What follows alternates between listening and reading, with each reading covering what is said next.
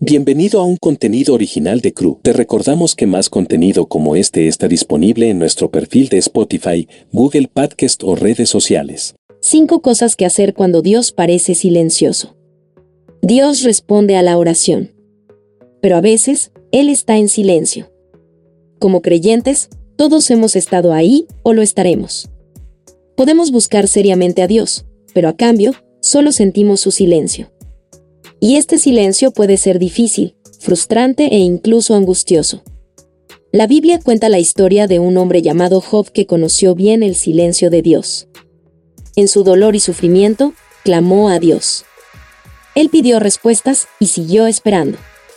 Pero en los primeros 37 capítulos del libro de Job, sus gritos pidiendo ayuda y alivio de Dios solo se encuentran con el silencio ensordecedor de Dios. Como cristianos, no siempre vamos a escuchar la voz de Dios, pero de Job aprendemos que podemos aprender algunas cosas prácticas que podemos hacer cuando Dios parece estar en silencio. 1. Examina tu vida. Comienza preguntándote, ¿hay algún pecado en mi vida que no he confesado? Asegúrate de que nada te impida escuchar la voz de Dios. El Salmo 66 horas y 18 minutos dice, si no hubiera confesado el pecado de mi corazón, mi Señor no me habría escuchado, nueva traducción viviente. Esto requiere mirar profundamente a nuestras vidas. Pregúntate, ¿hay algo o alguien a quien yo ame más que a Dios? Cuando Dios te traiga cosas a la mente, pide su perdón. Y recuerda, no hay vergüenza en el arrepentimiento. Este acto de fe le agrada a Dios y restaura nuestra comunión con Él. 2. Acepta la voluntad de Dios. Reconoce que Dios puede ser silencioso. Dios no tiene la obligación de responderte, informarte o hacerte saber algo. Se dice que Dios es absolutamente libre, dice A. W. Tozer en El conocimiento de lo sagrado, porque nadie y ninguna cosa puede obstaculizarlo, obligarlo o detenerlo. Él puede hacer siempre lo que le plazca, en todas partes, para siempre. Como nosotros, Job enfrentó la elección de no conocer o rechazar la autoridad de Dios.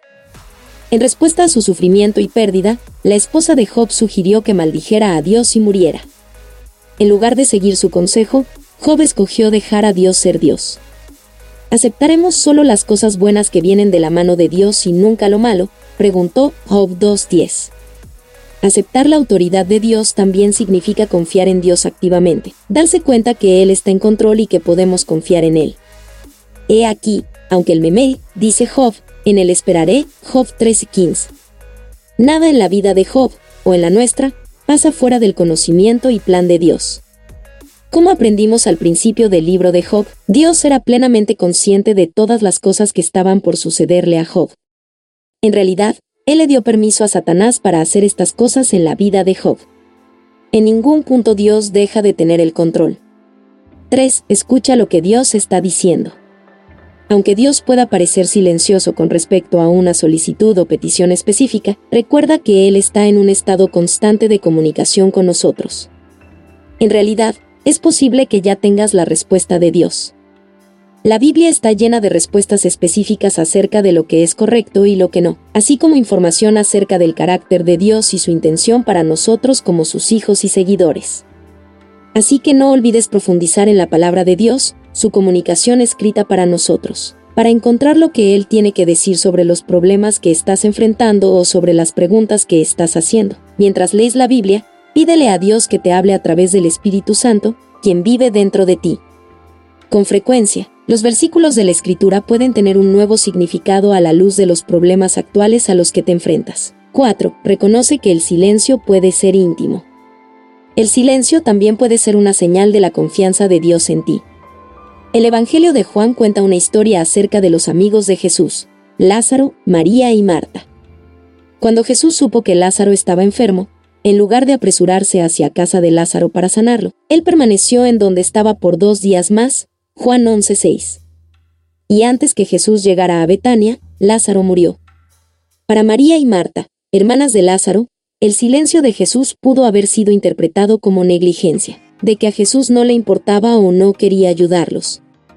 Esto refleja muchas de las emociones que sentimos cuando Dios no responde inmediatamente cuando clamamos por ayuda. Pero en el silencio de Jesús nosotros, junto a Marta y María, somos atraídos a una nueva cercanía a Dios y a la comprensión de su poder. Cuatro días después de su muerte, Lázaro resucitó de los muertos por Jesús, mostrando su poder. Cuando no puedas escuchar a Dios, dice Oswald Chambers en En pos de lo Supremo, encontrarás que Él ha confiado en ti de la manera más íntima posible, con un silencio absoluto. No con un silencio de desesperación, sino uno de placer, porque Él vio que podía soportar una revelación más grande. Cuando estás completamente cómodo con una persona, es posible sentarse en una habitación juntos y no pronunciar una palabra. En el amor, el silencio puede ser una señal de intimidad. 5. Continúa hablándole a Dios. Solo porque Dios parezca silencioso no significa que debas dudar de Él o dejar de orar. El silencio de Dios no es una licencia para que le demos la espalda, por el contrario, es una invitación para seguir adelante y buscarlo con más diligencia. Los salmistas modelaron el clamor a Dios, David dijo, Dios mío, clamo de día y no me respondes, clamo de noche y no hallo reposo.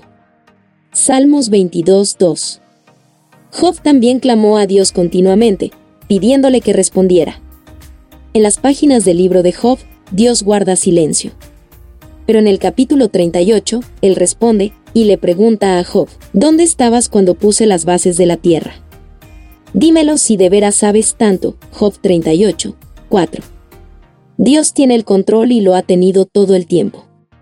Él escuchó el clamor de ayuda de Job y con confianza esperó el momento perfecto para hablar, y le recordó que Él siempre responde a las oraciones.